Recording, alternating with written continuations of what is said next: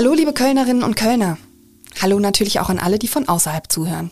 Ich bin Sarah Brasak und unterhalte mich in Talk mit K jede Woche mit Menschen aus dieser Stadt. Manche davon sind prominent, andere sind gar nicht prominent, aber interessant, das sind sie alle. Mein heutiger Gesprächspartner heißt Echo Fresh und ganz fresh ist auch seine neue Single Miss California rausgekommen. Ich spreche mit dem Rapper, der 37 Jahre alt und seit mehr als 20 Jahren im Musikgeschäft ist, im Podcast aber nicht nur über Musik, sondern natürlich auch über California, also Köln und sein Haus, das so viel kann man glaube ich spoilern, leider nicht mehr in Köln steht. Wir sprechen über die Bundestagswahl, über den Abschied von Angela Merkel, wir sprechen über Geld und wir sprechen über die türkischstämmige Community in Köln. Jetzt aber zum Gespräch.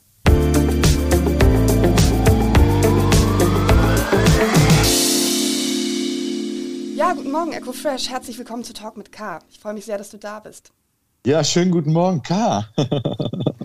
Gratuliere erstmal zu deiner neuen Single, Miss California. Und ich habe mich gefragt, wie fühlt man sich eigentlich als Künstler an so einem Tag, wo dann so eine neue Single rauskommt? Das ist ja auch so ein symbolisches Baby, was man auf die Welt bringt. Auf jeden Fall. Ich grüße erstmal jeden, der hier im Podcast zuhört.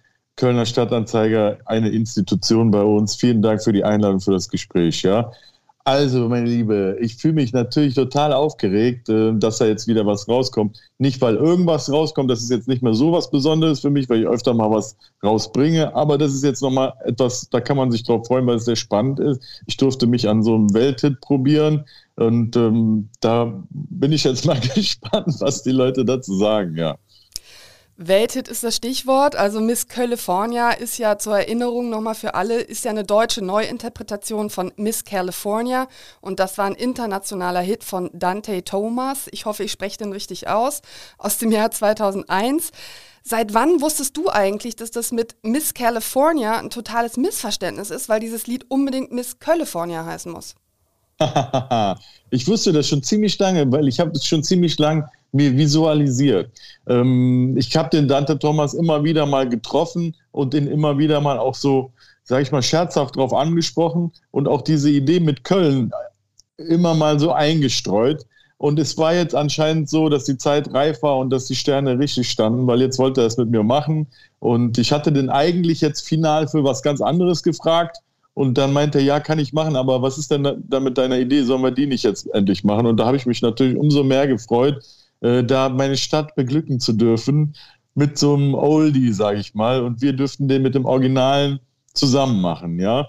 Und äh, ich habe auch ein paar Kollegen von mir den Song gezeigt, auch ein paar Künstlerkollegen. Ich weiß nicht, ob du da später noch drauf zu sprechen kommst, auch welchen aus Köln. Ähm, und die haben mich alle gefragt, ist das der Originale? Sag ich, ja. Und äh, dann haben die gefragt, warum singt er denn da äh, Kölsch teilweise? Ne? Weil ich habe denn da auch ein paar ähm, deutsche, weiß ich nicht. Lecker Mädchen ist mir aufgefallen. Genau, ich habe den das da singen lassen. Da siehst du, es ist ein wirkliches Grundvertrauen da, weil es ist ja un, un, äh, unglaublich, dass der das überhaupt versteht, sozusagen. Aber ich habe dem gesagt, das ist alles in Ordnung. Und äh, die Leute werden das äh, mögen, ja, werden dich in, vor allem in Köln dann mehr mögen, wenn du das singst. Ja, und da hat er mir vertraut und das gesungen. Jetzt musst du aber noch einmal bitte zurückspringen. Also du hast irgendwie gesagt, ich habe den dann mal angesprochen. Hä, wie bist du denn da vorgegangen? Also Telefonnummer äh, aus dem Telefonbuch gefischt und gesagt, Hello California, hier Mr. Echo Fresh aus California, what's up? Ähm, I want your song? Oder also wie, wie erreicht man diesen Superstar dann jetzt als Echo Fresh aus Köln? Nun ja, also ich kann ja mal einmal ein bisschen ausholen. Ein bisschen Zeit haben wir ja. Ich habe 2003, glaube ich, den das erste Mal getroffen in der Disco in Miami. Da war ich zum Videodreh für LOVE, für meinen damaligen Mega-Hit, ja. Und äh, habe da das Video gedreht. Die Aftershow-Party fand in der Disco statt und da war der wirklich, wirklich ein Megastar. Da hatte der gerade dieses Lied draußen, ja. Und ähm, ich habe den da einfach angesprochen in der Disco und habe den halt so, weiß ich, damals hatte ich so ein unlimitiertes äh, Selbstbewusstseinskonto. Ja, ich dachte, ich kann alles sozusagen. Aber du siehst, er scheint, äh, er hat sich irgendwie gemerkt und er fand es wohl ganz sympathisch, irgendwie da diese Dreistigkeit zu haben. Weil ich habe ihn damals schon angesprochen, dass wir was zusammen machen sollen. Ja, dass ich aus Deutschland komme und da jetzt voll am Start wäre und sowas, ja. Naja, und man sieht sich ja immer zweimal im Leben. Ich habe in diesem Fall habe ich den öfter gesehen. Der war dann auch immer wieder in Deutschland mit diesem Lied am Touren. Und wir haben uns, ich weiß nicht, auf jeder Veranstaltung, ich weiß jetzt nicht mehr, wie die alle hießen, aber damals gab es so Bravo-Shows und Mega-Domes und sowas. Da habe ich ihn auch halt immer wieder mal irgendwo gesehen. Äh, das letzte Mal, wo ich mich dran erinnern kann, war dann auch tatsächlich in Köln auf den Ringen. Und ähm, das war mit dem DJ Teddy O. Ich weiß nicht, ob der ein paar Leuten von euch was sagt, auch ein sehr bekannter DJ aus Köln. Und der hat aufgelegt im Nachtflug. Und da hat auch Dante Thomas gesungen. Und da haben wir auch nochmal gefeiert. Da habe ich den auch nochmal gesagt. Das müsste so 2000, keine Ahnung, 7, 8 gewesen sein. Naja, lange Rede, kurzer Sinn. Ich bin mit dem in Kontakt geblieben. Man soll ja seine Kontakte immer pflegen und äh, nett zu den Leuten sein. Ja, dann gleich erkennen die einen dann später nochmal. Und jetzt habe ich den ähm, wegen einer anderen Hook, also wegen eines anderen Refrains, angehauen, angerufen, angeschrieben. Und der äh, kam dann selber mit dem Vorschlag, hör mal, hier, du hast mich doch damals gefragt, lass uns das doch jetzt machen. Und der war auch noch gut in, in dem, im Kontakt mit demjenigen, der das produziert hat und der das geschrieben hat. Und die haben uns auch ziemlich rasch die Erlaubnis dazu gegeben, das zu bearbeiten. Okay. Das ist ja eine Bearbeitung. Ja. Wenn, wir, wenn wir jetzt mal hier in, in äh, Deep Talk gehen, ja, das ist eine Bearbeitung. Da braucht man wirklich eine, eine Erlaubnis des Urhebers. Äh, wenn wir das jetzt eins zu eins, wie damals, ich weiß nicht, kennst du diese Heino-Platte, wo der Sachen nachgesungen hat, eins zu eins? fällt, fällt mir mal als Beispiel ein. Da musst du keinen fragen, wenn du einfach etwas nachsingst. Aber wenn dir jemand erlaubt, hier ähm, dein Text dein verändern zu, und so, ne? Ja. Genau, da mhm. musst du schon einen guten Draht haben, sag ich mal so. Okay. Musstest du Sorry, dann quasi auch nicht zu, zu lange haben. Musstest du dann quasi auch den Text vorlegen und um Erlaubnis bitten oder ist das dann nicht so streng, wenn man die einmal mhm. eingeholt hat, die Erlaubnis? Eigentlich musste es schon vorlegen. Hier mussten wir es tatsächlich nicht, weil der der Dante hat mir das anvertraut und er selber hatte das Vertrauen seiner Partner, damaligen Partner sozusagen. Die hätten es ja eh nicht verstanden, aber die haben verstanden, dass es so darauf basiert und äh, auf Köln bezogen ist. Lecker Mädchen, it's kind of like, you know, cute girl, well, not the same, but ja, hätte ich mich schon gefreut auf die Übersetzung. Äh, kann man natürlich nicht übersetzen. Leckermädchen kann man nicht übersetzen, finde ich. Egal, Dante singt in dieser deutschen Version tatsächlich mit und er war auch in Köln, um den Video zum Song zu drehen und ähm, ihr wart am Deutzer Rheinufer, weil da natürlich der Dom im Hintergrund am besten zu sehen ist und im FC-Stadion und so weiter. Und ich habe mich gefragt, was hat den Touristen Dante an Köln geflasht?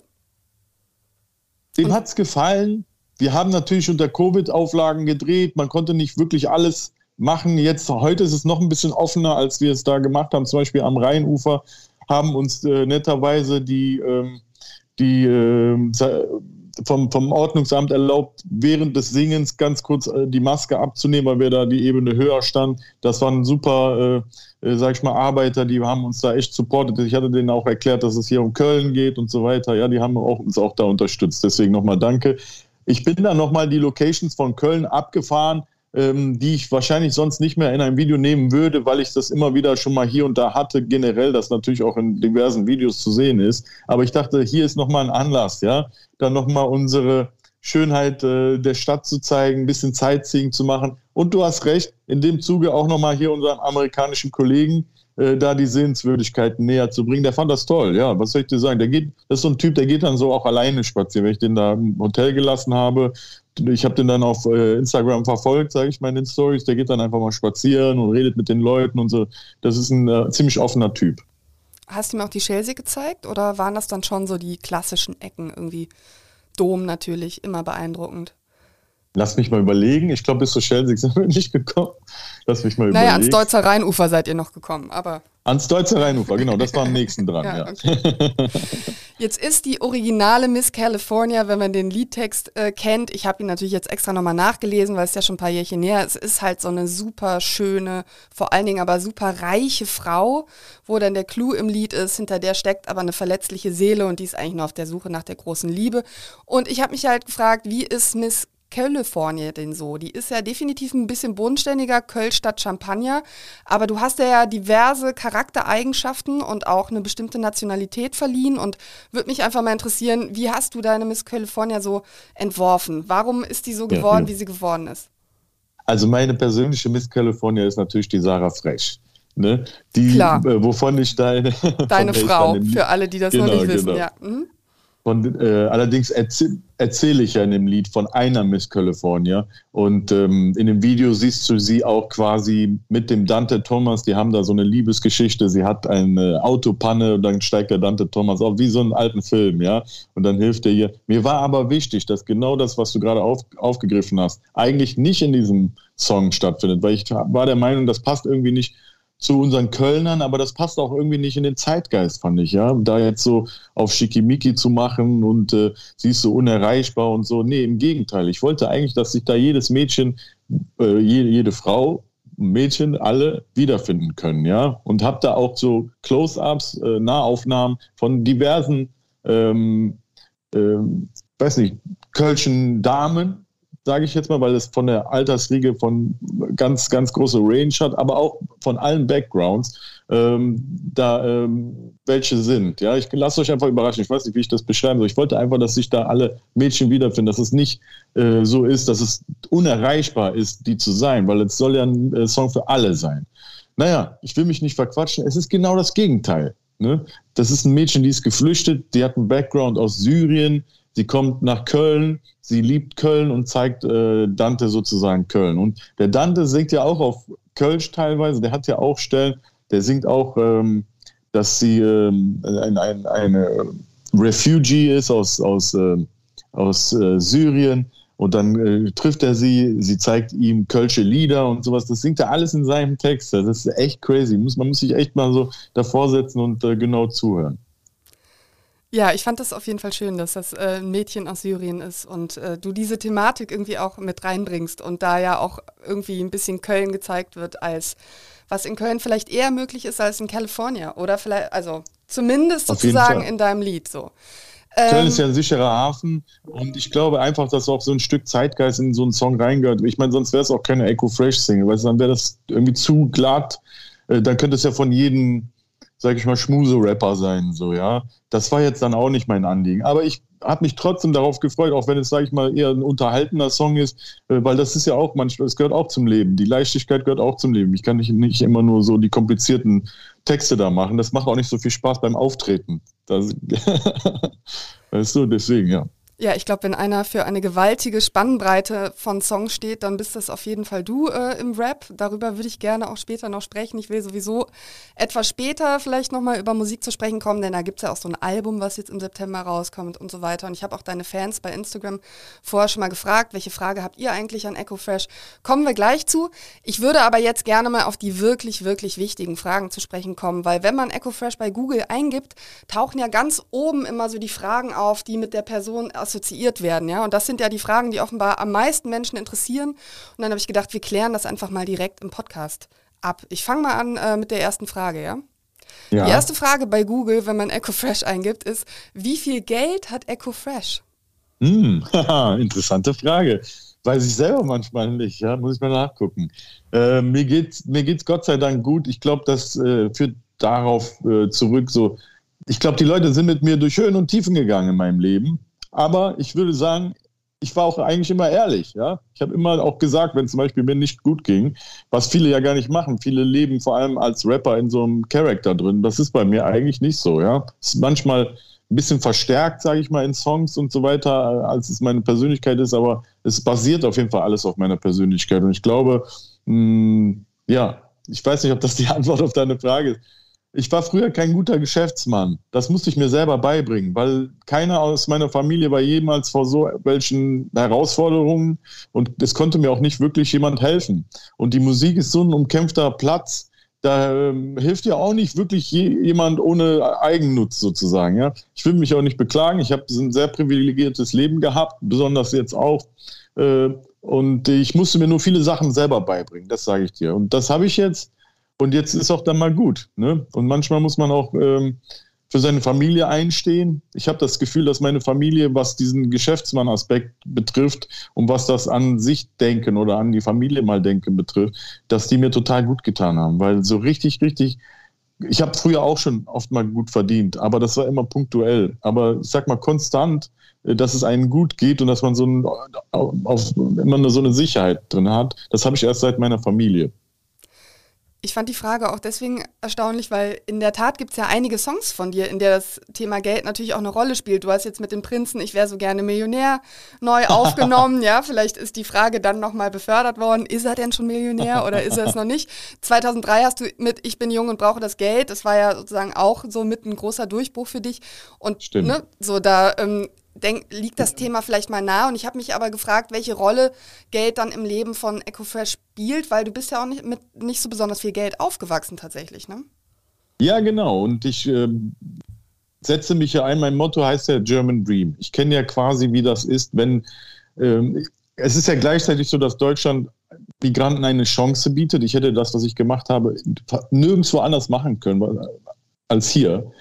Gleichzeitig birgt es auch Herausforderungen, weil du quasi ohne einen Kontakt, wenn, wenn du jetzt auf meinen Opa zurückkommst, der dann hierher kam, ohne einen Kontakt, ohne die Sprache und äh, mit einem erstmal niederen Job quasi erstmal anfangen musst, obwohl du vielleicht schon mehr auf dem Kasten hast oder was auch immer. Das ist jetzt nochmal, da kann man einen Podcast für sich äh, drüber aufnehmen. Nur, mein Ding ist German Dream. Ich versuche immer die Sachen positiv zu formulieren. Diese diese äh, Kette der, der sozialen Schichten zu durchbrechen. Das ist eins der schwierigsten Unterfangen, die es so gibt. Äh, und damit ist nicht immer nur Geld gemeint, sondern es geht darum, wie ich gesagt habe, das ist so eine Reihe von Sachen. Eigentlich ist es in, insgesamt Sicherheit, ähm, wenn, du, wenn du das so siehst. Also eben nicht im Nacken die ganze Zeit haben, ich könnte auf Null oder unter Null fallen, so und bin sowieso ganz äh, weit hinten, wenn muss ich mich anstellen, ja, sondern nein, du bist quasi du hast eine Struktur, du hast eine Verbindung, du hast äh, Sicherheit, du hast ähm, ja etwas, worauf du aufbauen kannst, eine Basis. Das ist eigentlich der German Dream. Und das zu kriegen aus dem Nichts, das finde ich äh, ist schwer. Und deswegen bin ich auch immer so ein Fan von Jungs und Mädels, die das geschafft haben, die ein Geschäft aufgemacht haben, die eine, weiß nicht, Idee hatten oder sonst was. Wenn mir so welche ihre Geschichte erzählen, dann höre ich immer total gespannt zu, weil ich mich da auch irgendwie zuzähle und damit identifizieren kann. Ne? Das zum Thema Geld kann ich dir nur sagen.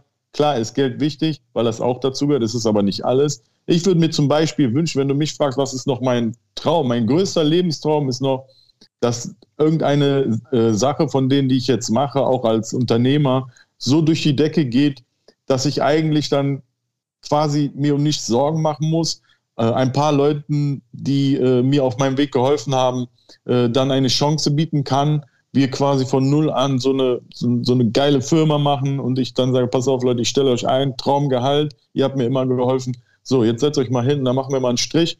Was machen wir? Was können wir machen, was uns gefällt, wo wir quasi den Rest unseres Lebens mit verbringen können und es damit Spaß haben? Und vielleicht sogar noch, das wäre noch der große, äh, das größte Sahnehäubchen, was der Gesellschaft oder der Welt hilft und ähm, wir trotzdem damit Geld verdienen können. Ja, das wäre für mich ein Traum.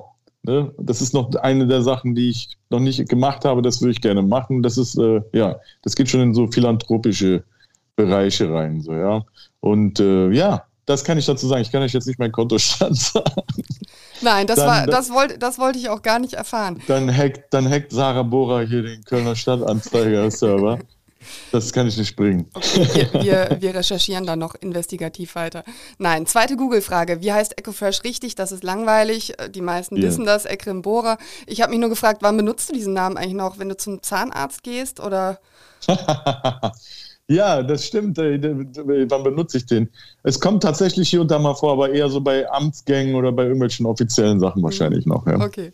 Schnell abgehandelt. Dritte Frage. Wo wohnt Ecofresh jetzt? Hm, hm. Eigentlich bin ich theoretisch kein Kölner mehr, das muss ich leider sagen. Okay, okay. Ne, weil wir, wir, wir bauen jetzt gerade in Kerpen. Mhm. Ne, und ich Aha. müsste einfach rausgehen. Warum? Ich kann dir das ganz schnell erklären. So, ja. Äh, ich finde einfach, äh, die äh, Immobilienpreise sind einfach so exorbitant bei uns, dass ich gesagt habe, okay, dann ziehe ich halt 20 Kilometer weiter, habe ein bisschen mehr Platz fürs selbe Geld, weil ich muss ja Gott, Gott sei Dank jetzt nicht dadurch, dass ich halt so einen, sag, sag ich mal, so einen äh, freieren Beruf habe, als freischaffender Künstler, muss ich ja jetzt nicht jeden Morgen da und da in Köln sein um 8 Uhr. Deswegen kann ich mir das auch vielleicht mal erlauben, hier und da mal im, im, zu Hause von meinem Studio aus zu arbeiten und habe mich dann entschieden für, ein, äh, für eine Immobilie ein bisschen außerhalb. Ich hoffe, die Kölner werden es mir verzeihen. Es ist ja, habe ich mir sagen lassen, immer noch Speckgürtel. Definitiv, also quasi ein Vorort von Köln. Und ich glaube, wenn das alles weiter so zusammenwächst, dann bist du in zehn Jahren auch irgendwie wieder, wieder Kölner vermute ich ja, mal. Ja, ich hoffe doch. Aber interessant, dass du das sagst mit den Immobilien, weil das äh, ist ja wirklich auch ein Riesenthema, was die Leute bewegt, wie unfassbar teuer Immobilien oder Baugrundstücke geworden sind. Und jetzt in der Corona-Krise ist das ja quasi nochmal, ähm, hat sich das ja nochmal massiv verteuert wegen der Baustoffe. Also ist es bei eurem Haus auch so? Ist es auch so teuer geworden wie die Opern-Großbaustelle in Köln oder ähm, ich weiß nicht, kommt dir noch so klar? ich weiß, dass es äh, alles teurer ist und dass Sachen wie Holz und so auf einmal teurer sind. Ja? Ähm, ich bin jetzt mal ein bisschen Spießer geworden und habe gesagt, nee, das habe ich nicht eingesehen, weil für dasselbe Geld hätte ich eine Wohnung bekommen in Köln. Aber dort in Kerpen kriege ich jetzt ein Haus so und habe da mehr Platz. Und deswegen äh, habe ich diesen Schritt in Erwägung gezogen. Da sind ja nur 20 Kilometer, Freunde. Ja, ja. das stimmt. äh, in, in, bei Google steht übrigens noch Mönchengladbach, wo du aufgewachsen bist. Insofern äh, Shame on you, Google. Das äh, stimmt so. Ja, dann auf gar keinen Fall. Von Martin Luther. Ich sag die Story noch einmal. Entschuldigung. Ja, ich muss, gerne, es, ich muss es unbedingt sagen. Es tut mir leid für alle Beteiligten, dass das jetzt fußballtechnisch so eine schlechte Konstellation ist. Ich kann nichts dafür. Meine Eltern haben sich das ausgesucht, nicht ich. Äh, Scheidungskind, hier geboren, hier zum Kindergarten gegangen, dann Eltern geschieden äh, Mutter hatte Familie in Mönchengladbach, Schwester, gleichaltriger Sohn, deswegen dahin gezogen. Für sie war das einfach, ich ziehe jetzt irgendwie 50 Kilometer zu der Schwester, die wusste nicht, dass das mal zwei Fußballclubs werden mit so und so und so. Äh, wohl, die gab es da, aber die hatte keine Ahnung davon. Naja, nur so, so viel zum Thema. Dann zur Schule gegangen, dann ja entdeckt worden, weiß nicht, die Leute wissen vielleicht die Story, mit, weiß ich, 16, 17. Dann bin ich nach Berlin, zwei, zwei Jahre, glaube ich, und dann nach Köln also den größten Teil meines Lebens in Köln verbracht. Ja? Und in Köln geboren. Also es ist schon safe zu sagen Kölner. Ja, ja. danke, dass du das nochmal aufgeklärt hast. Von Martin Luther soll der Satz stammen, ein Mann soll in seinem Leben einen Baum pflanzen, ein Haus bauen und einen Sohn gezeugt haben. Da kann man jetzt für das Haus bauen sagen, check, für den Sohn kann man auch sagen, check. Ähm, wie ist es mit dem Baum? Ja, den pflanze ich dann in Kerpen, okay? Okay. weißt du schon welchen? Nee. Okay. Die, der Garten ist noch nicht so groß. Ich weiß auch nicht, ob die Sarah begeistert sein wird, aber vielleicht gleich einen kleinen Pflanzen. Okay. Vierte Google-Frage, finde ich auch erstaunlich im Zusammenhang. Wie alt ist Sarah Bora? Ähm, die ist, ja, die hatte gerade Geburtstag. Ich weiß nicht, ob die das so gerne sagt. Das müssten wir die selber fragen. Die ist Anfang 30. Okay wie gesagt, ich finde es nur lustig, dass man dann ausgerechnet das über, über deine Frau wissen möchte. Tatsache ist, du bist mit der seit fünf Jahren verheiratet. Sie ist auch Sängerin. Sie hat auch gerade ein Lied rausgebracht. Und euer gemeinsamer Sohn ist jetzt vier Jahre alt, falls der nicht auch gerade erst Geburtstag hatte. Und ich habe mich gefragt, wächst er zweisprachig auf, Deutsch-Türkisch? Äh, der ist fünf Jahre alt. Aha, okay. Hatte schon der Geburtstag also, ja. Äh, genau, der hat jetzt Hauptsprache Deutsch, ja, Hauptkurs Deutsch mhm. und Türkisch und Polnisch, was in, in Sarahs Familie ähm, ist, kommt dazu halt. Ne? Wir reden halt ab und zu mit dem. Das ist dann so, meistens zum Beispiel bei mir, wenn ich ihn knuddel, ja, das kommt, das ist dann irgendwie so aus dem Herz so heraus, ja. Aber äh, ja, der versteht das der spricht auch ein bisschen zurück, aber der ist jetzt, der, also ich kann schon schlecht Türkisch, der wird noch schlechter Türkisch können als ich. Aber ist egal, Hauptsache ich habe so mit ihm so ein bisschen meine Geheimsprache, so ja. Mhm. Aber Kinder lernen ja diese Sprache auch super schnell eigentlich, ne? Also ähm, stimmt, die, die Anlage wäre ja auf jeden Fall vorhanden. Wie ist das, wenn er dann bei der Oma ist, so oder? Ja, die reden auch mit ihm Türkisch, auch immer so diese mehr so dieses so dieses Quetschen aus Liebe so und dann kommt da was Türkisches raus so. und die reden auch mit dem Türkisch. Was mir auch wichtig ist, finde ich, ist Englisch. Ja, ich schaue oftmals ähm, irgendwie Filme auf Englisch. Ich rede auch manchmal oder ich, ich, ich rappe irgendwas hier auf Englisch so. Ich will auch, dass er voll gut Englisch spricht. Mhm. Ich bin zum Beispiel halbe Isländerin und ich habe auch, also ich spreche Deutsch perfekt und Isländisch leider nicht perfekt und denke aber jetzt so im Alter immer wieder drüber nach, dass ich es eigentlich gerne wirklich auch perfekt sprechen würde, ob ich nochmal einen Sprachkurs mache oder sowas. Äh, ne, ob ich irgendwie Unterricht nehme, mehr isländische Bücher lese. Geht dir das auch so, dass du sagst, ach Mann, eigentlich äh, würde ich das gerne noch mehr tunen so? Ich meine, bei dir passiert das vielleicht auch automatisch, weil du ja auch in Kontakt äh, mit ja, Türken ja. bist, ne? Wenn ich in der Türkei bin, wird es immer dann ein bisschen besser, so, wenn man da ein bisschen länger spricht und so weiter, ja. Aber mir, ich habe schon so Lücken, die kannst du, glaube ich, nicht mehr füllen. Also wenn ich jetzt zum Beispiel Nachrichten gucke, da muss ich ganz ehrlich sagen, wenn ich, wenn ich CNN gucke auf Englisch, verstehe ich mehr, als wenn ich türkische Nachrichten gucke. Das ist einfach, einfach wegen unserer Sozialisierung mit, womit wir so aufgewachsen sind und so weiter, ja. Isländisch, das ist ja total interessant. Da, wie viele wie viel Einwohner gibt es denn da? Das ist ja schon totaler Zufall, dass eine Isländerin hier in Köln wohnt. Äh, so viele wie in Bonn wohnen. Da. Ja, siehst du? Ja. Das ist ja schon, ist ja schon voll. Das ist ja schon voll, äh, voll die Unwahrscheinlichkeit, dass man eine Isländerin trifft. Ja, das ist ja interessant. Und wie ist denn da die Sprache? Die ist isländisch. Ist das so wie, die ist isländisch. Ja. Äh, ist das jetzt nicht so wie, keine Ahnung, man stellt sich das von meiner Seite, vielleicht ist das auch verallgemeinernd, aber das ist was Skandinavisches, richtig? Richtig. Ist das nah an Finnland oder, oder sowas? Oder, nee, die Finnen oder? sind nochmal eine ganz andere Nummer. Äh, das ist dann schon eher Schwedisch, Dänisch, Norwegisch, die gehören ah, ja. dann eher so zusammen. Ne? Die haben ah, ja, so einen gemeinsamen okay. Sprachraum. Aber ähm, das ist ja hier kein Podcast über mich. Ich wollte es nur, ich wollte es nur sagen, weil um sozusagen zu fragen, ob es bei dir genauso ist ähm, äh, wie bei mir. Ähm, ich würde gern beim Türkischen bleiben, weil du trittst ja auch mit türkischen Künstlern auf, beziehungsweise ich erinnere mich an den Free European Song Contest äh, mit dem Song Günaydin. Ich hoffe, ich spreche das richtig aus. Ähm, und ich habe mich gefragt, wie unterscheidet sich eigentlich ein türkischer Rap-Song von einem deutschen? Also vielleicht auch inhaltlich gibt es da so Themen, die man im Türkischen, die da tabu sind oder, äh, oder andere Themen, die da wichtig sind? Also der Günaydin ist ja auch so ein bisschen Liebessong mit der, mit dem, weiß nicht, mit dem Oberthema, das heißt ja Guten Morgen. Ne? Und der Kollege hier, Umut Timur heißt er, Umut Timur heißt es auf Türkisch, der singt da halt auch so ein Liebestext, der so eine Leichtigkeit hat, ich würde sagen, von, vom Inhaltlichen her kannst du so ein bisschen wie Englisch sein, so ein bisschen, weiß nicht, wie ich das, so ein bisschen. Äh, Oberflächlicher? Ja, ein bisschen oberflächlich, aber es klingt trotzdem schön, so, ne? Es klingt total schön und es ist nicht peinlich, ja? Auf Deutsch, da muss man immer voll aufpassen, dass es nicht peinlich wird, dass es nicht zu schlageresk dann wird und so, ja.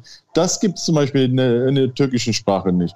Was jetzt den Rap betrifft, muss ich sagen, der ist viel komplizierter. Ich rap auch ab und zu auf Türkisch, also das, was ich kann. Ich versuche ich versuch's. Äh, die, da sind einfach, das ist einfach eine andere Sprache. Ne? Da, das ist jetzt keine, nicht so wie Englisch und Deutsch, das ist ja eine, was ist das? Also das sind ja, komm, du bist, du hast bestimmt bessere Ausbildung, äh, Schulausbildung. Du meinst, die sind sich irgendwie ähnlicher als das Deutsch sind, und Türkisch? Ja, das sind, was sind das? Ja. Romanische Sprachen oder, oder was? Das, nee, nicht romanische. Auf jeden Fall Deutsch und Englisch ist, glaube ich, eine Sprachgruppe, ja, glaube okay. ich. Wenn, eine ja? Sprachfamily, sagen wir es so, ne? Genau, ja. genau. Mhm. Türkisch definitiv nicht, okay. das kann ich sagen. Das hat ganz andere Silben, ganz andere Art von Satzbau und so. Und ähm, ja, es ist aber auch nicht schlecht. Da reimt sich das auch, aber anders als, als auf Deutsch. Ja, ich weiß nicht, ob das jetzt eine gute Erklärung ist. Es ist schwieriger für mich. Ja, mit Sicherheit. Ich meine, man ist ja auch mit einer gewissen Schnelligkeit manchmal unterwegs und äh, dann kann so eine Sprache ja auch so zum Zungenbrecher werden. Ne? Wie, ist ja. das, wie ist das so? Also ich meine, in, in, in deutschen Raps hat man ja durchaus auch eine gewisse Drogenverherrlichung manchmal. Ne? Also Tütchen rauchen, Alkohol. Du hast ja auch gerade mit Gorbatschow äh, ein Partylied rausgebracht, Halt mein Glas. Wird das auch ein türkischer Rapper machen oder ist das Thema da schon so, dass man sagt, Alkohol eher nicht zum Beispiel? Ich glaube, die müssen da mehr aufpassen. Bei Alkohol weiß ich es nicht genau. Mhm. Das ist wahrscheinlich, ich will aber auch nichts Falsches sagen, weil ich weiß jetzt nicht genau die, die Regularien und die mhm. Gepflogenheiten. Aber ich glaube, bei Alkohol würde ich aufpassen. Ich glaube, hier ähm, äh, irgendwie Marihuana oder so, das kannst du da, glaube ich, gar nicht machen. Da, da sind, glaube ich, auch welche jetzt schon so gecancelt worden. Mhm. Da gibt es ne? dann richtig Ärger, okay. Ja, ja. Mhm. Das würde ich da, glaube ich, nicht raten. Mhm. Ähm, hier, wenn ich jetzt in dem, in dem äh, Miss California sage, darauf erstmal ein Tütchen, das, das kann ja auch eine Zigarette sein. Ne? Natürlich. Ja, ja selbstverständlich. Ne, du kiffst hab, ja nicht mehr, das äh, weiß ich schon. Ich kiffe schon lange nicht mehr. Ja. Ich kiffe schon lange nicht mehr. Ja. Ich trinke mir ab und zu abends ein, ja, mhm. auch im Lockdown hier mit meiner Frau zum Beispiel. Jetzt nicht äh, immer, immer in Maßen, ja. Aber auch mal ein Bierchen oder auch mal so einen äh, schönen Wodka O oder so. Das haben wir jetzt im Lockdown zum Beispiel auch ab und zu gemacht. Also ich bin jetzt da nicht so der, der Verfechter irgendwie hier mit dem, mit dem Zeigefinger, aber ich würde sagen, immer alles im Maßen und alles, was, was äh, immer gesund leben, so, ja. Das, das ist jetzt so eine Regel, das hat auch, das ist der gute Einfluss von der Sarah Bora auf mich, ja. Ich versuche immer gesund zu leben, auch mich gesund zu ernähren. Und dann eine kleine Corona-Party auf dem Sofa ab und an mit einem Wodka. Genau. Mhm. Genau. Okay, schön. ja, weil es soll ja auch Spaß machen immer noch, ne? Ja. Dann hat man ja auch sonst nichts von vom Leben. Ja, na klar. Ähm, du sagst ja eigentlich über dich selbst, dass du gar nicht immer so Lust hast, über diese türkische Seite deiner Identität zu sprechen. Andererseits thematisierst du das ja auch ganz viel, ne? Oder wenn du jetzt beim Free European Song Contest für die Türkei quasi antrittst. Wie geht's dir so aktuell mit dem Zwiespalt? Also, ähm, ja, interessante Frage. Das ist ja etwas, was das verfolgt mich ja mein ganzes Leben. Und ich singe da darüber die ganze Zeit. Und äh, man kann so von Album zu Album dann äh, hören, äh, auf was für neue, weiß nicht, äh, zu was für neuen Resümees ich da komme. Äh, Im Moment sehe ich das ganz locker. Ich freue mich darüber. Einfach, ich habe oft diese, diese, diese Seite an mir ähm, weggedrückt, nicht die türkische, sondern die für türkische Interessen in Deutschland äh, zuständig zu sein, weil so habe ich das nicht gesehen. Ich habe mich ja anfangs immer als Battle-Rapper gesehen, habe ja mit Cool Savage damals meine Karriere begonnen und wir waren reine Battle-Rapper. Wir haben auch Texte gemacht, wo wir nicht wussten, dass es irgendwann mal deutschlandweit bekannt ist, sondern wir wollten einfach nur gute Battle-Rapper sein, technisch und so weiter, ja. Dieser Entertainment-Aspekt an meiner Person, der kam ja ziemlich früh dann dazu. Das war ja dann auch irgendwann der Grund, warum wir uns getrennt haben. Ich glaube, heute weiß man ein bisschen mehr, worauf jeder von uns eigentlich hinaus wollte, weil jeder so auch das gemacht hat. Aber das nur dazu, äh, woher ich komme eigentlich. Ja, ich habe also nie verstanden, warum man durch die, naja, durch diese Entertainment-Seite an mir bin ich quasi an, an, an so eine Prominenz gestoßen, dass ich quasi für die Öffentlichkeit einer der bekannten Türken war. Und auf einmal habe ich mich in der Rolle wiedergefunden.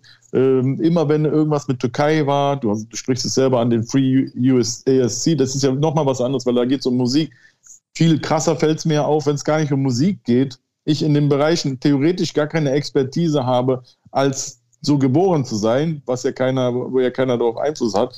Äh, das heißt also, ich kenne eigentlich die türkischen Sachen ja auch nur aus dem Urlaub und aus dem Fernsehen. Deswegen hat mich das in meiner eigenen in meinem eigenen Leben, als ich noch meinen mein Charakter und mein, meine Persönlichkeit quasi finden musste, das ist ja quasi bei mir öffentlich passiert, immer äh, für mich als Frage gestellt. Warum? Warum wollt ihr das von mir wissen? Ja, ich bin doch eigentlich hier Rapper, ein guter Rapper sozusagen. Sag doch mal was halt zu Erdogan, Ecofresh. So, ja? Genau, mhm. das ist ein, ein, ein Beispiel dazu. Aber das ist auch nur, äh, aber auch zum Beispiel, wenn man durch, durch Mucke, du, du weißt, wie, wie du, du, berichtest auch über Musik, also für normale Bands ist es schwer, im Fernsehen stattzufinden oder in irgendwelchen Sachen reinzukommen. Aber als Türke ging das immer so, ja.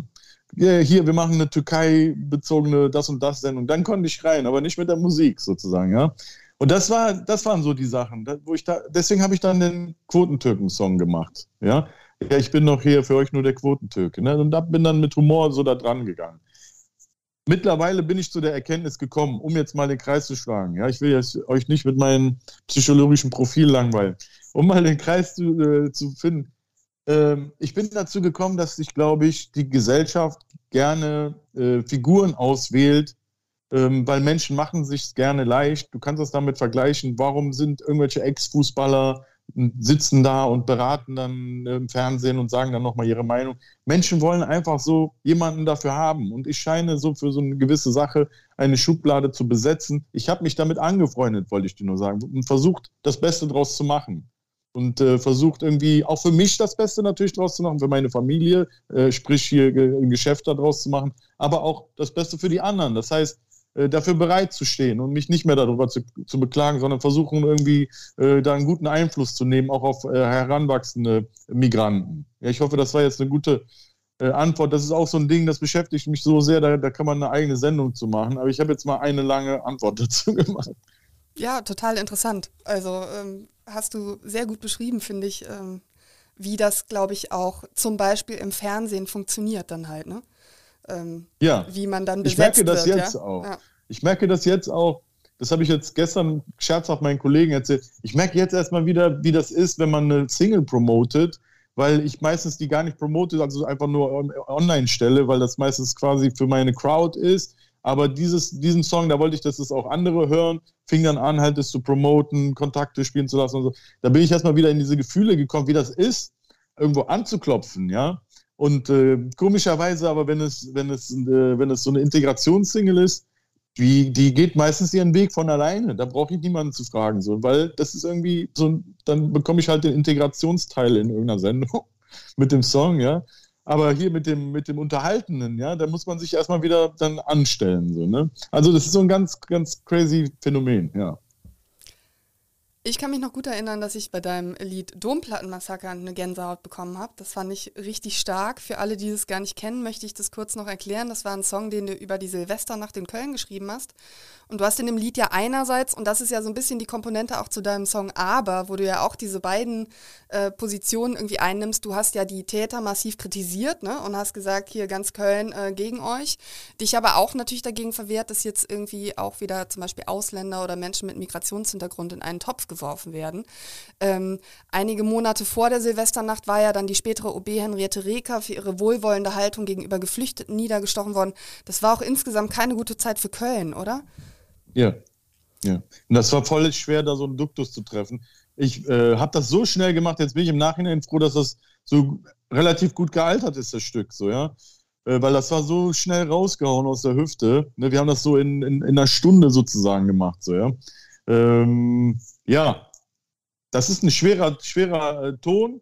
Da muss man die richtigen Worte treffen. Wenn ich das hier und da mal nicht schaffe, ey, jeder ist ein Mensch und gerade bei Rap, da sind so viele Worte drin, ja, das kann immer sein, dass man sich verquatscht. Das ist ja so wie einer, der so immer lange Berichte zu irgendwas schreibt. Ja, kann, manchmal kann man auch Sachen revidieren. Habe ich auch, können wir später, wenn du willst, drüber reden. Ähm, bei dem Song speziell dachte ich, bin vielleicht der Richtige, darüber zu sprechen, weil ich ähm, quasi als selber als Kölscher Migrant sozusagen auch die ähm, äh, Taten auf der Domplatte in Silvester, in der Silvesternacht kritisieren konnte und auch die Menschen, äh, ohne dass mir das übel genommen wird von der migrantischen Community, aber auch ähm, andererseits zu der deutschen Community zu sprechen konnte und denen sagen konnte, hey, hört mal jetzt, ihr braucht aber jetzt nicht denken, wir sind alle so oder, oder alle irgendwie verurteilen oder sonst was, ja.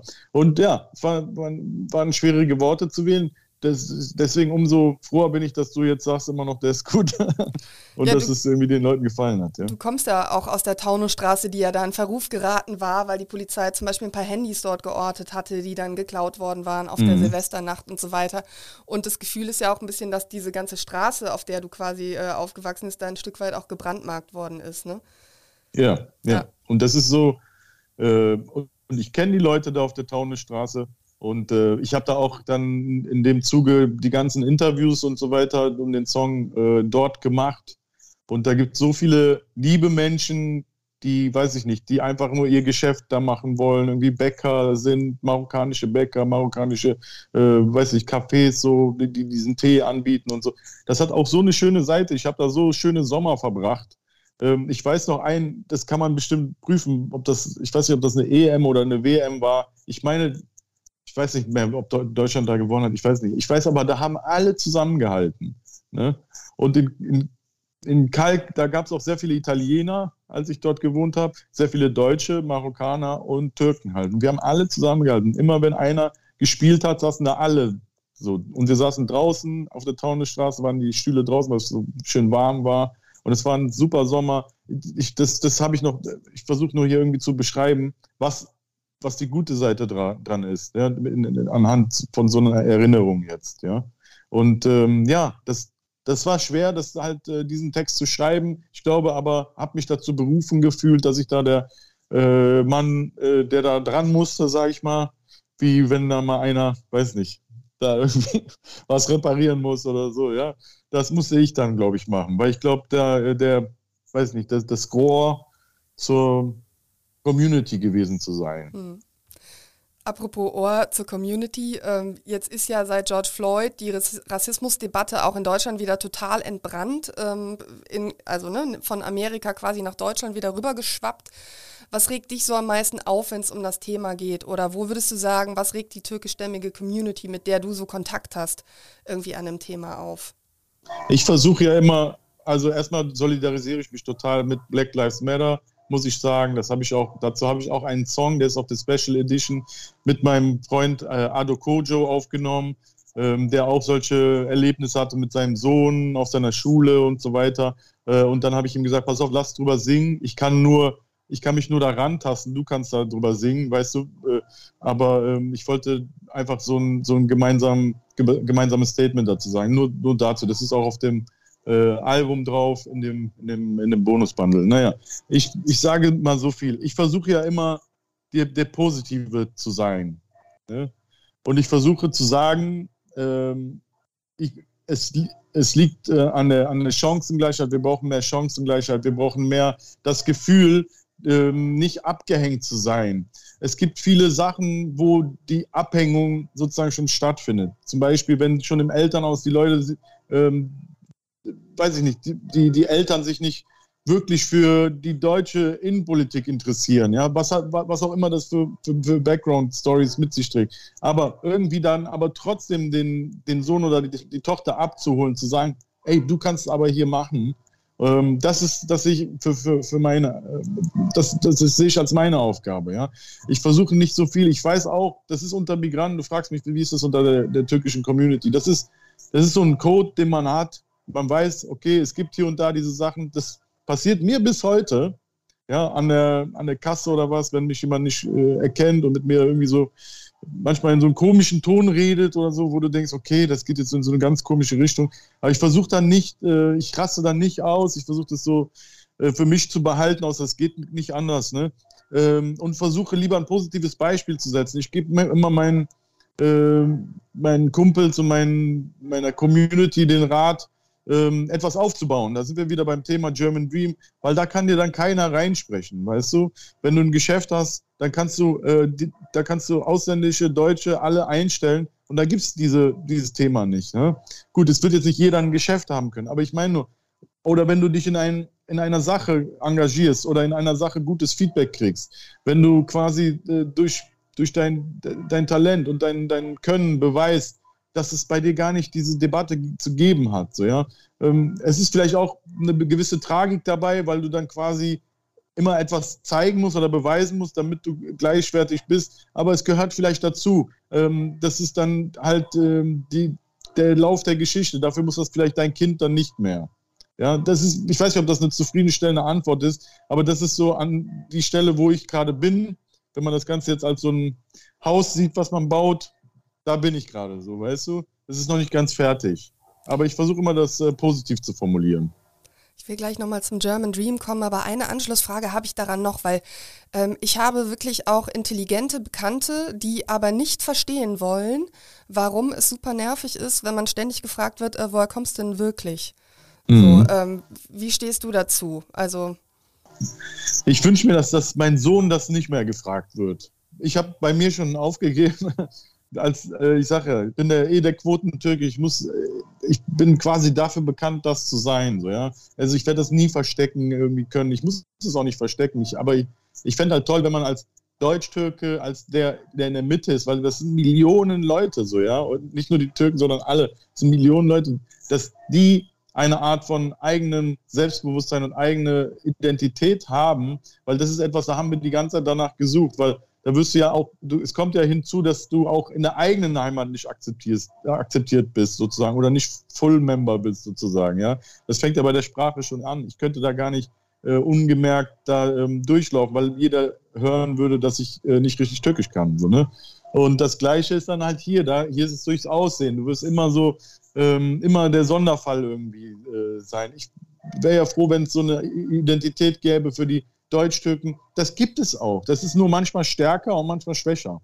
Ne? Und das, das, das geht auch so durch so Wellen sozusagen. Und manchmal ist da mehr Zusammenhalt und manchmal weniger, habe ich das Gefühl. Das ist, glaube ich, so ein Pendel der Geschichte. Ich wünsche mir halt für meinen Sohn, dass das gar nicht mehr ist. Der ist auch nochmal, sage ich mal, heller als ich, durch meine Frau natürlich. Ähm, der ist auch nochmal, also ich bin ja schon hier geboren, aber der ist ja, der ist ja, weißt du, da gibt es ja wirklich gar keinen, gar kein, nichts mehr zu diskutieren so. Und ähm, wenn da der, der Lehrer den fragen würde, ja hier, hör mal, wo kommst du her? Ich glaube, den würde ich mir ein bisschen vorknüpfen. Ähm, weil, warum? Ist eigentlich keine schlimme Frage. Aber wenn er das vor allen anderen fragt, impliziert das ja quasi, äh, dass der außenstehend ist, sozusagen. Und das würde ich äh, kritisch äh, sehen. Du bist ja jetzt einfach ein sehr fröhlicher und lockerer Typ und erzählst das auch sehr fröhlich und locker. Aber eigentlich ist das eine Verletzung, oder? Eine dauerhafte. Ja, ich mache mir halt nicht mehr so viel da draus. Ich meine, ich, was soll ich dir sagen? Mein Leben ist ja eh so, ich hab, bin privilegiert. So was wäre, wenn ich jetzt so mich beschwere, weil ich jetzt an der Kasse irgendwo profiled werde. So, das, ist, das passt, glaube ich, nicht. Das Beste, was ich dazu beitragen kann, ist die Message weiterzugeben. Deswegen habe ich jetzt auch hier, deswegen ist auch German Dream die Message. Ich versuche immer positiv zu sein. Ich hast du jetzt gut erkannt, wenn jetzt so, ich glaube, es gibt einen Ort und Zeit, in der Talkshow zum Beispiel bei Herrn Lanz oder so, wenn es da mal einmal wieder, weil irgendwas vorgefallen ist, um, ähm, um dieses Thema geht, Rassismus, da sollte jeder auch sitzen und auch seine, seine, weiß ich, seine Erfahrungen schildern auf dass wir daraus weiterhin lernen können. Das ist ja auch so ein Growth-Effekt und so ein, so ein, so, so ein, weiß nicht, so ein äh, ständiger äh, Wandel, in dem man ist. Ich bin aber der, finde ich, der da ansetzt, wenn die dann fertig geredet haben und bei dem Lösungsansatz sind. Das weiß ich, das ist meine, meine Art einfach, das, wofür ich, glaube ich, da bin. Und deswegen, dann bin ich da und sage, okay, komm, und jetzt machen wir was Neues. Jetzt machen wir was, worauf man stolz sein kann. Ich will einfach nur darauf hinaus, die, die, die Kids brauchen etwas, worauf sie stolz sein können. Die brauchen einfach krasse Bestätigungserlebnisse. Äh, Leute mit Migrationsgeschichte, noch mehr, weil die sind sowieso schon, die sehen anders aus, die stehen ein bisschen an der Seite. Vielleicht kriegen sie mal mit, dass der Lehrer sagt, ja, und du gehörst nicht dazu oder sonst was. Ist alles jetzt keine Unterstellung, aber kann sein. Man hat solche Erfahrungen hier und da. Die brauchen umso mehr Bestätigungserlebnisse und das ist der Lösungsansatz. So, ja? Ähm, sozusagen äh, erstmal Bildung, Bildung, Bildung und Chancengleichheit. Ja? Und äh, da erhoffe ich mir natürlich mehr von der Politik, wenn ich da irgendwie helfen kann. Ich bin ja auch immer einer, der dabei ist, egal welche äh, Partei auch, außer natürlich jetzt irgendwie rechts oder so. Aber ich gehe da nicht nach Partei, ich gehe da nach der Person, wenn da irgendwelche Personen aus der Politik sind, die sich meiner Meinung nach engagieren und mir, von mir da irgendwie Hilfe brauchen. Und ich denke, das macht Sinn, bin ich auch meistens dabei. Apropos Vorbilder, Köln ist ja seit der Corona-Krise um einen türkischstämmigen Helden reicher, weil der Biontech-Gründer Ugo Sahin ja auch in Köln aufgewachsen ist. Sein Vater hat bei Ford gearbeitet und äh, das fand ich irgendwie sehr schön, ja, Echo Fresh und jetzt Ugo Sahin und also merkt man das auch, dass da Leute stolz sind in Köln so? Ich weiß, ich habe nicht mit vielen drüber ja. geredet, aber denen ich geredet habe, die fanden das alle cool natürlich. Mhm. Und das ist so, du siehst mein Grinsen, das gefällt mir so. Das mhm. ist so, ja. das ist genau das Ding, wenn das du sagst, German Bestätigung, Dream für dich. das ist German Dream. Mhm. Und da, da kann man, da gibt es auch keine Ausreden mehr. Da kannst du jetzt einen Jugendlichen sagen, guck doch mal. Du kannst sogar der, der Retter der Welt sein, so als Deutsch-Türke. Du musst nicht irgendwie, weißt du, du musst dich nicht so klein sehen, so, ja. Mhm. Und ähm, ja, das gefällt mir natürlich, ja. Cool, ich feiere den. Jetzt hast du auch schon äh, quasi die, die Bundestagswahl angesprochen. Du äh, hast ja auch ähm, die Bundestagswahl auf Türkisch übersetzt für diese politische Initiative, die German Dream auch sogar heißt. Also haben sich quasi deine Kreation vom Label gemobst äh, für ihre Organisation. Ähm, EcoFresh geht also definitiv wählen, das, äh, das wissen wir jetzt. Ähm, verrätst du auch wen? Ähm, ich verrate nicht, nicht wen. Ich ähm, ich verrate nicht wen. Aber ich glaube, man kann sich so, wenn man sich mit mir beschäftigt und was, wenn das unbedingt interessiert, wenn man so weiß, worauf, was ich, worauf ich so Acht gebe, dann kann man sich das so ein bisschen zusammenreimen. Ja. Ähm, ich habe die German Dream Initiative unterstützt, ja, weil ich das wichtig äh, finde, ja, hier ähm, junge Leute zum Wählen zu animieren und gerade auch Menschen mit Migrationsgeschichte, die trotzdem ähm, äh, deutschen Pass haben, aber irgendwie sich äh, vielleicht nicht genug, ähm, weiß nicht, so dafür interessieren, äh, wählen zu gehen, so, ja, weil ich denke, ey, da, ihr könnt hier mitgestalten und gerade eben Sachen, an, an denen, wo ihr denkt, da, die, da, da kommt man zu kurz, ja, da könnt ihr ja quasi nachhelfen und Leute unterstützen, die euch vertreten, so, ja, das finde ich ja eben das Tolle am Wählen. Und ich äh, mache nicht nur das, mein eigenes Projekt kommt auch noch zur Wahl, ja, da, da kann ich noch nicht so viel zu sagen, es ist äh, aber mit der Bundeszentrale für politische Bildung. Hast du schon Abschiedsrap für Angie in petto? ich weiß nicht. Ich glaube, ich hatte schon mal auch Angie was gerappt, aber es war so ein Free-Track mal. Da habe ich so über Kalt gerappt und in der Hook gesagt, hier Angie, guck dir das an. Also mein Rap hat sich immer wieder geändert. Das will ich auch noch unbedingt sagen, wenn wir hier über Growth und so sprechen. Ich versuche ja jetzt durch die neuen, neuen Erkenntnisse, die ich in meinem Leben bekommen habe. Meine ganze, ganze Jugend habe ich am Mic verbracht. Da ist, ist natürlich Viele Leute mögen nicht mal ihre Fotos, wenn sie 14 sind, sehen. Ich habe halt Tracks und so mit irgendwelchen Sachen. Ja, du siehst ja sogar, ähm, und, und wer bin ich? So, ich bin ja nicht das, das äh, quasi das Maß aller Dinge, was jetzt irgendwie Moral und Ethik betrifft. Ich bin ein Rapper, so, ne?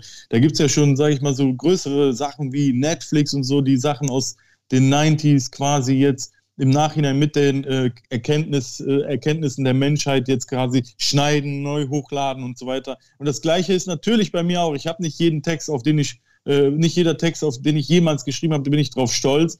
Äh, mal abgesehen davon, dass viel Battle Rap auch war, wo es immer um so Schockelemente ging und wo wir gar nicht wussten, dass es mal irgendwann, dass wir irgendwann mal so deutschlandweit bekannt werden. Ja, naja, ich will mich nicht dafür entschuldigen. Ich bin, äh, will keine Ausreden finden. Nein, ich habe auch Taten sprechen lassen. Ich habe Teile meines äh, Kataloges, die, die ich jetzt für unpassend äh, eingestuft habe, die habe ich äh, unzugänglich gemacht auf meinen Netzwerken, auf Spotify etc. Ja, die habe ich wieder runtergenommen. Und so werde ich das auch weiter handhaben. Und immer wenn mir was anderes auffällt, wo ich sage, ja, das passt nicht, das, das versteht man nicht, das passt nicht zu meiner Persönlichkeit, das werde ich immer wieder runternehmen. Ja, das wird dann irgendwann vollbracht sein. Äh, ja, also das passt jetzt nicht zu deiner, zu deiner Aussage. Ich habe jetzt mich nur daran erinnert wegen dem, wegen diesem Angie-Rap damals.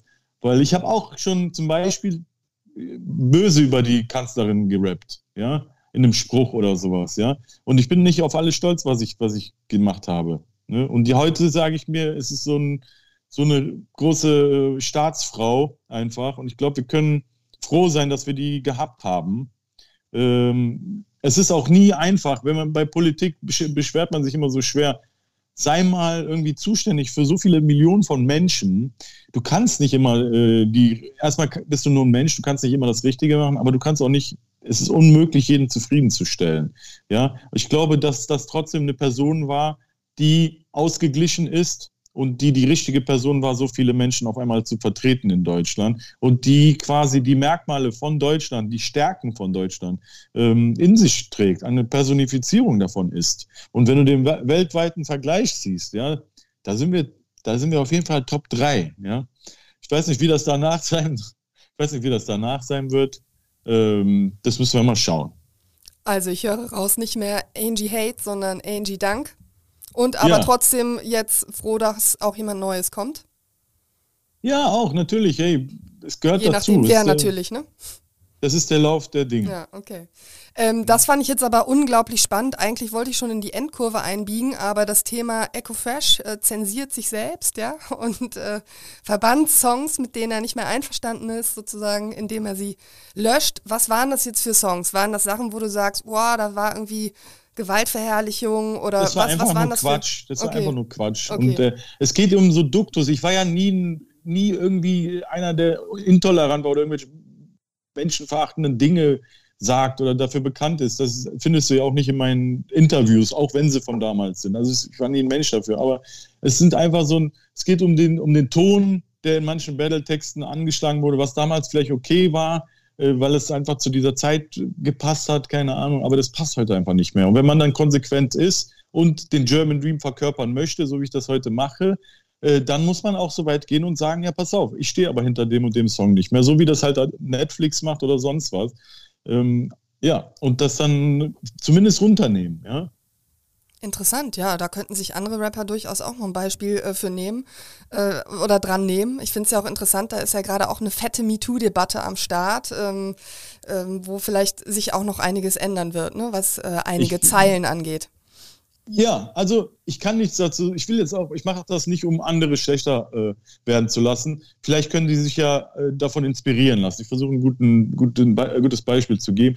Das Ding ist, diese, diese, diese Ausrede mit, ich bin Rapper, äh, ich muss niemanden äh, äh, Dings, äh, äh, wie heißt das, erziehen oder sowas. Ich mache nur meine Musik und dann ist Feierabend. Dann müsst den Rest müsst ihr klären mit euren Kindern und so.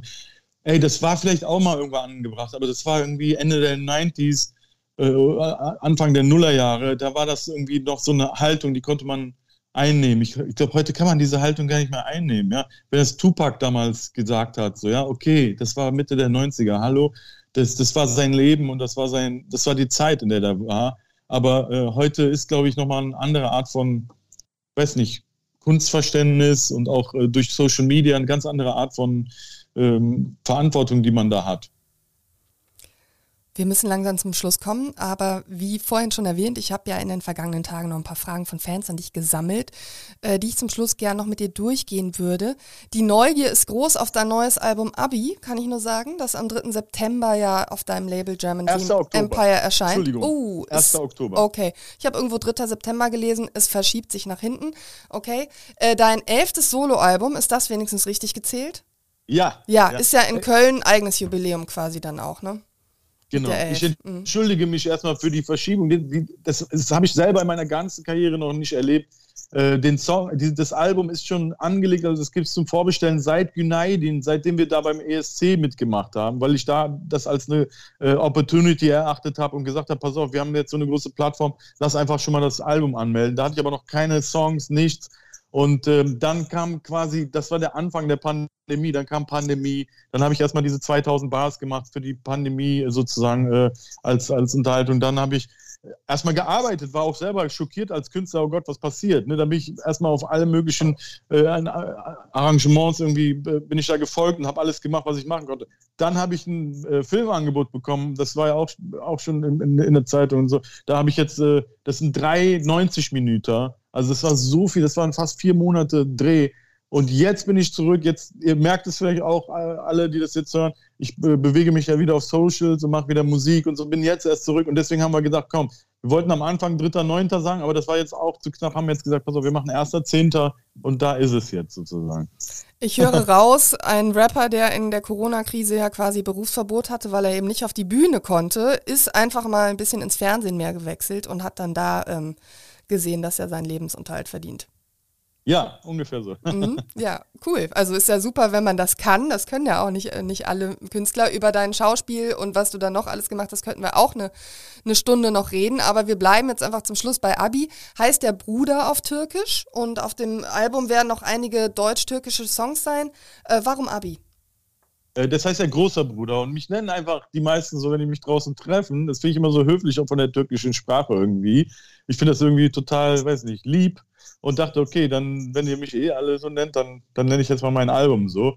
Und ähm, vielleicht passt das auch jetzt zu meinem Mindstate einfach, dass ich auch irgendwie da ähm, diese, diese Erkenntnisse äh, habe und so weiter. Da sind türkisch affine Songs. Die so Songs sind nicht türkisch. Meine Verses sind immer deutsch, muss ich mhm, sagen. Also auch Klar, für alle ja. deutschen mhm. Zuhörer. Meine Strophen sind immer deutsch. Aber es gibt so eine Reihe Türkisch Nightmare 1, 2, 3, die sind auch ganz hinten auf dem Album sozusagen als, als äh, Anschluss.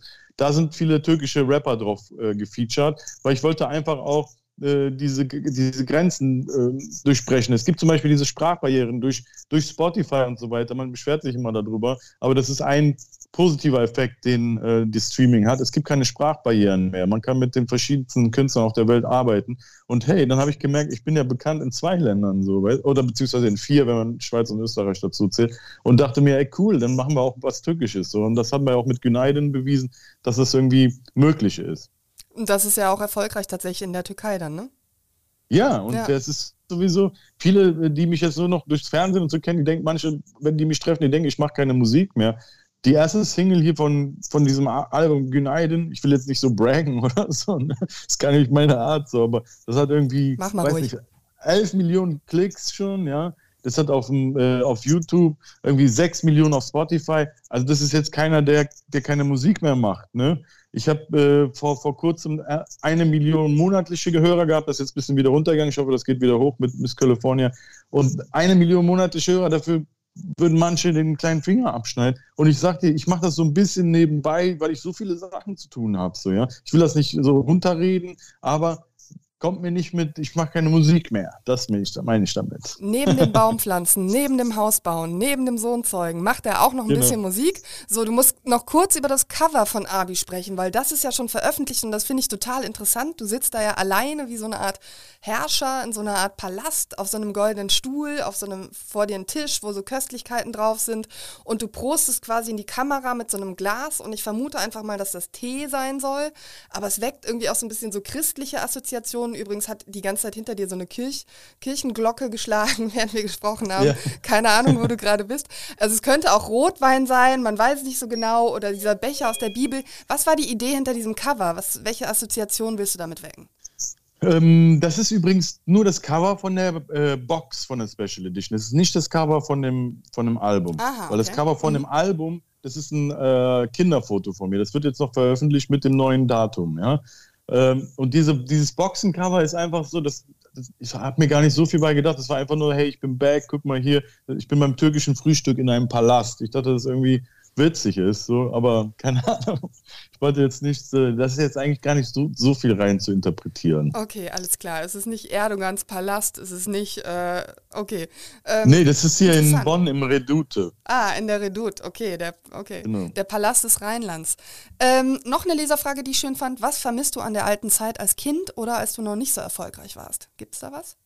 Ja, natürlich. Ich, ich will mich aber nicht beklagen, das geht dann immer in so Beklagen rein. Ich habe für ein super Traumleben klar, da gibt es dann so ein, man, der Mensch ist ja so, der, der, der äh, neigt immer dazu, das zu wollen, was er nicht hat. Klar hätte ich auch mal gern wieder so äh, normale Zeit, wo ich, wo ich nicht eco-fresh bin, sondern wo, das ist ja jetzt schon so in mir drin, das, das, kann man ja gar nicht mehr von mir trennen, sozusagen, ja. Und wenn ich jetzt an die Zeit erinnere, bevor ich eco-fresh war, das war ja eigentlich nur noch die Schule. Das war mit die beste Zeit meines Lebens mit meinen Freunden, und äh, da gab es auch keine, weiß nicht, keine Erwartungshaltung gegenüber einander, sondern man hat einfach nur äh, un, äh, weiß ich nicht, ohne, ohne Bedingungen Spaß und, und Liebe füreinander gehabt. Und das, das ist selten. Ne? Das hast du eigentlich nur noch bei so richtigen Freunden, die du von früher kennst oder halt bei Familie oder halt bei meiner Frau meinem Sohn. Ne? Aber ich will mich nicht beklagen. Es ist, es ist ein, ein, ein schönes Leben, sage ich dir.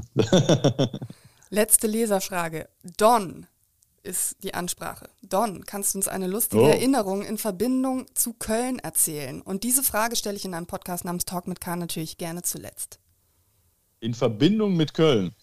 Ich kann noch etwas erzählen, woran ich mich eigentlich nicht so gerne erinnere, was aber wahrscheinlich den anderen Leuten Spaß macht. Wenn ihr wisst, ja, unbedingt. ich, ich habe ja damals, als ich noch, äh, was ich heute absolut nicht empfehle, ähm, habe ja damals sehr viel, ähm, weiß nicht, gekifft, und dann äh, habe ich doch einmal hier diese Haschmuffins probiert, ja.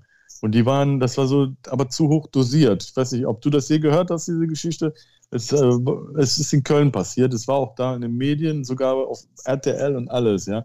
Und dann habe ich mir so einen Bad Trip geschoben. Äh, meine damalige Freundin wusste nicht, was sie machen soll. Rief die Polizei, nee, rief den, rief den Krankenwagen. Der kam mit der Polizei, weil, das, weil sie da quasi gesagt hat, dass ich Drogen genommen hatte waren dann da bei mir, da Ecke Traunenstraße, ne, Wetzlarer Straße habe ich hier gewohnt, ähm, haben mich mitgenommen. So richtig, ich war so richtig so auf so einem Trip, Alter. Bin dann in, in der Stadt, in einem Krankenhaus, morgens aufgewacht, äh, völlig aus von der Rolle, ja, aber ich wusste wieder, wer ich bin, war barfuß, bin dann runter und äh, es stand quasi in der Zeitung, als ich runterging weißt du, und habe das dann da gesehen, weil anscheinend irgendeiner von denen, die da gearbeitet haben oder, oder die, die Kranken, keine Ahnung, der Krankenwagen oder was auch immer, das der Zeitung gesteckt. Und meine Familie war so sauer auf mich und das war so eine miese Aktion, die ich mir da selber eingebrockt habe.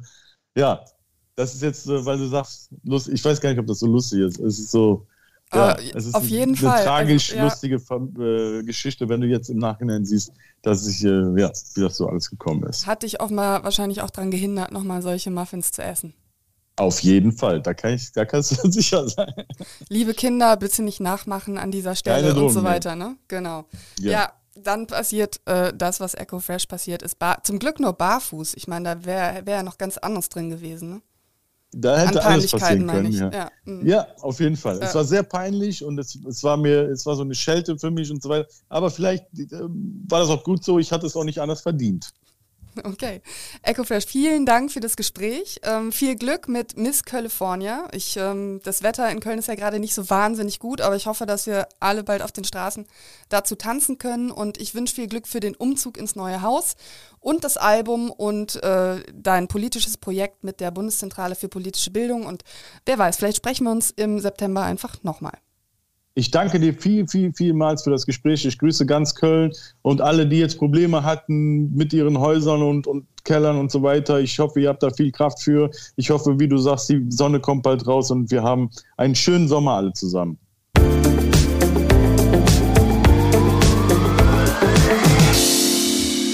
Ich möchte an dieser Stelle neben weiteren Folgen von Talk mit K, in denen ich unter anderem mit der Komikerin Caroline Kebekus oder dem Kriminalbiologen Marc Benecke spreche, auch den Wirtschaftspodcast Economy mit K meines Kollegen Martin Dovideit empfehlen. Alle unsere Podcasts finden Sie auf unserer Internetseite, konkret unter ksda.de slash podcast oder aber indem Sie das Stichwort Kölner Stadtanzeiger bei einer Podcast-Plattform Ihres Vertrauens eingeben, Spotify zum Beispiel. Sie können diesen Podcast dann auch mit nur einem Klick folgen, um keine neue Folge zu verpassen. Ich melde mich nächste Woche wieder und sage bis dahin Tschüss und auf Wiederhören.